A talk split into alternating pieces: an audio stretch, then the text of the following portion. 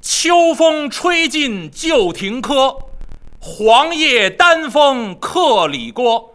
一点禅灯半轮月，今宵含笑昨宵多。谢谢诸位，这几句诗呢叫做立冬。今天呢应时当令，说这么几句话：今宵寒叫昨宵多。天儿呢是越来越冷，感谢诸位呢，在这么寒冷的季节呢，还能继续给我们捧场啊！几句闲言。书接前文，咱们继续西游。这一部《西游记》给您说到哪儿了呢？九九八十一难，到了第二十三难，叫做金銮殿变虎。三藏法师贬退心猿，孙悟空这一走，三藏法师被这位黄袍怪使用妖术邪法，变成了畜生，变成了一头猛虎。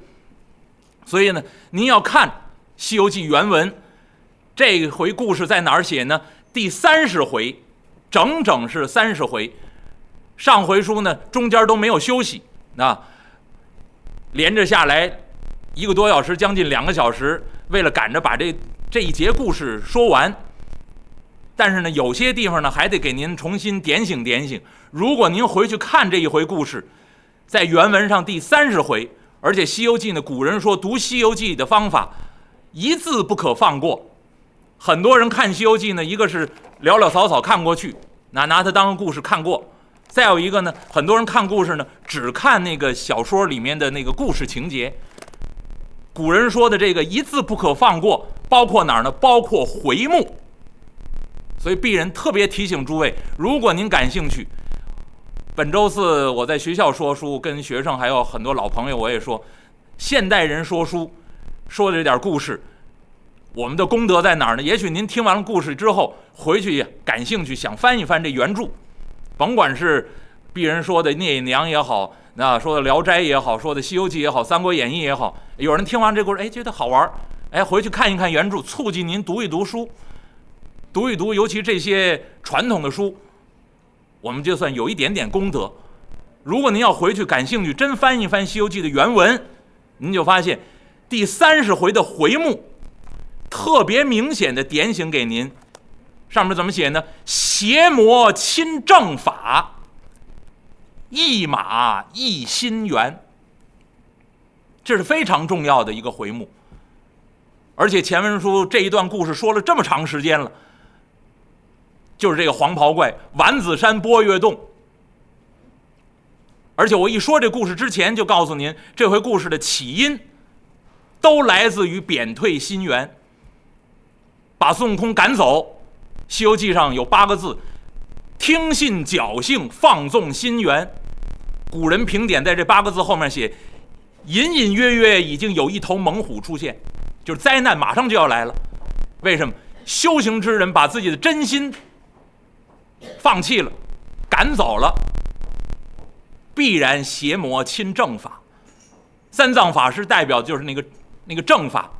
但是你把您的真心轰走了，任凭自己的妄念、侥幸作祟，最后怎么办？只能落得邪魔侵正法，变为一头猛虎，变成畜生。所以《西游记》回目里面非常明显的告诉您正道之意，而且后面呢，一马一心猿。鄙人说《西游记》说了这么长时间，几年过去了，很多朋友在网上听，在现场听。都知道，鄙人说这个宗旨，就是这是一个象征手法，这是一个大预言。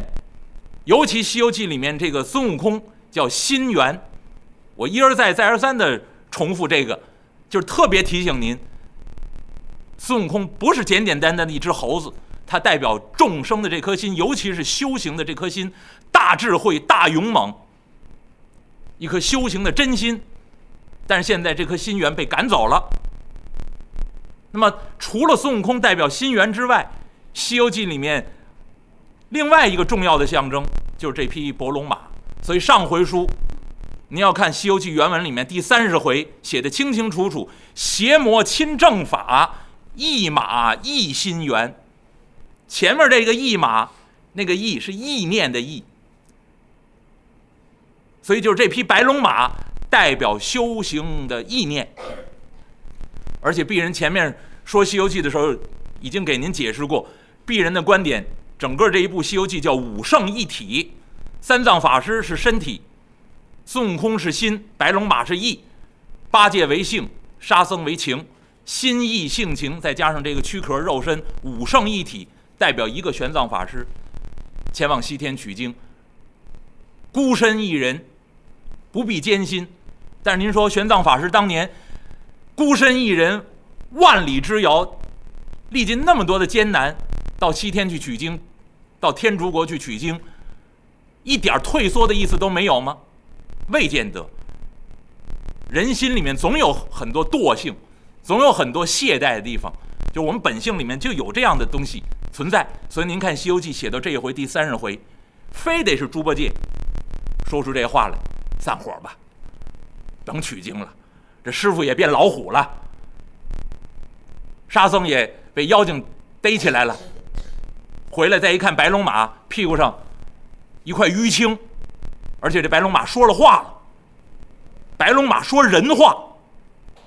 整部《西游记》从头到尾就说过两回，一回是在应酬见刚收他的时候，那时候还没变马呢，作为龙种龙子。那时候说过人话，观音菩萨把他项下这颗宝珠摘下去，把它变为一条一匹白马，让他驮着三藏法师往西天去取经。自从变成这匹白马之后，这白龙马没说过话，直到这第三十回，终于张嘴说了人话，把猪八戒吓这一大跳。猪八戒还想。速速现身！哪里的妖魔鬼怪？再一听，感情是白龙马，还叫自己师哥，把猪八戒弄得还不好意思。你看看，你在前头收的，我在后头收的，应该我管你叫师哥呀。这白龙马一看，得了，我只负责驮师傅，您是该是二师兄还是二师兄？所以您要看《西游记》里面写的这一回，第三十回，白龙马说人话。到后头，白龙马再也不说话了。所以自从变成白龙马之后，如果不算应酬见，他变成白马之身之前说的那个话，自从变成一匹马，唯一一次张嘴说话，就是这一回，第三十回。在此之前，在此之后，基本上没有说过话。所以《西游记》里面最沉默寡言的配角，就是这匹白龙马。啊，以前老说沙和尚多沉默，啊，多不出彩儿，那基本上就会说几句话。大师兄，啊，师傅说的对啊，大师兄，啊，二师兄说的对，二师兄，大师兄说的对，啊，基本上就是这几句话，那好像很不出色。但是其实要是说最沉默寡言的配角，应该是白龙马，就说过一回话，但这一回话太重要了。如果没有这匹白龙马，猪八戒收拾行囊。就要散伙了，所以到这一回特别重要的就是这匹白龙马立了一个大功劳。虽然从头到尾沉默寡言，只说了这一次话，但这一次话叫举足轻重。没有白龙马这一说，西行大业眼看着叫半途而废。为什么这么重要？还回到鄙人一开始的观点。孙悟空为心，白龙马为意。孙悟空是那颗勇猛智慧、修正之心，而白龙马代表一往无前的取经的意念，这个特别重要。玄奘法师当初孤身一人远赴天竺去取这个经，半路途中也生过回转之意。如果您还记得，鄙人前文书说，我把。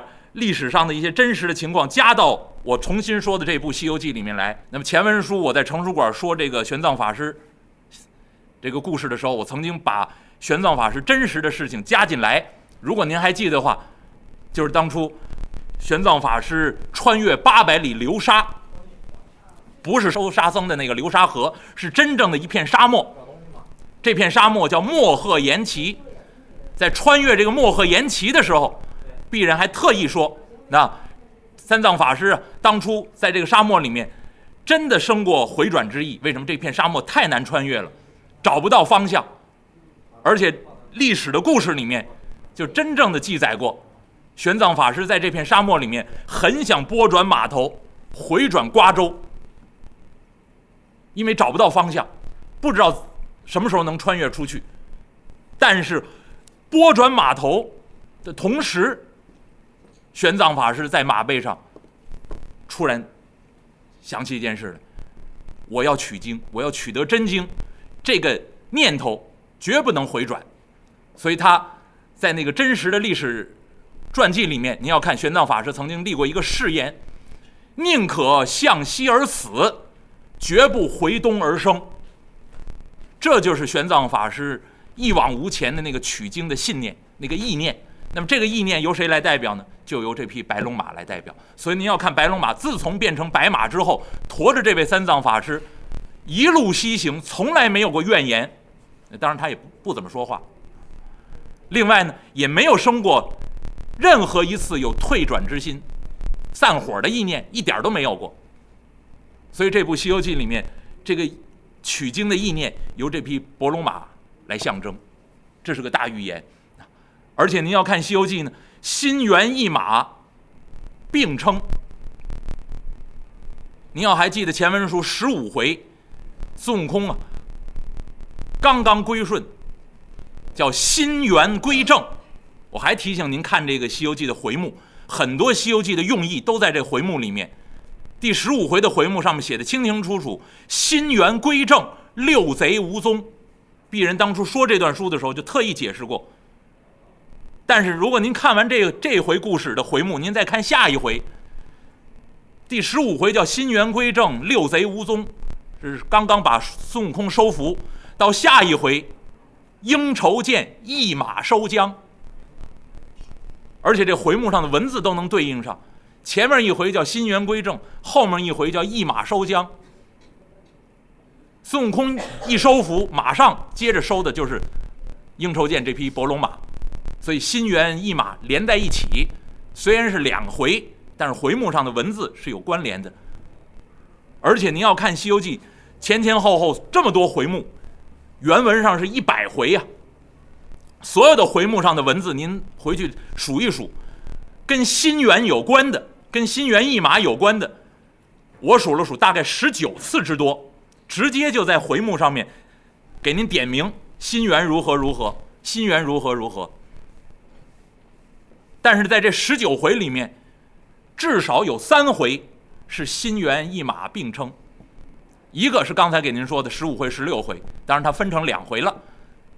后面还有一回，第四十回，叫“猿马刀归木母空”。这回故事是什么呢？马上要说到了。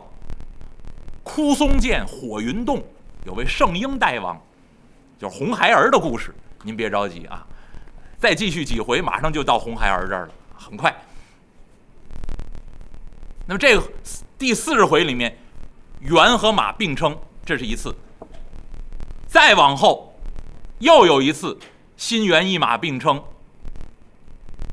这是哪回呢？您回去看一看，第九十八回，回目上的原文写着：“啊猿熟马驯，方脱壳。”第九十八回，列位。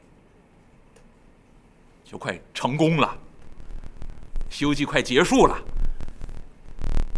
所以在刚刚踏上取经之路没有多久，在第三十回的时候，那又给您提出来了，一马一心猿，所以至少有这么几次心猿意马，或者是猿和马并称的，那么就是告诉您，心猿意马。是非常重要的。虽然白龙马在《西游记》里面写的很很沉默，没有多少出彩的地方，但是非常重要。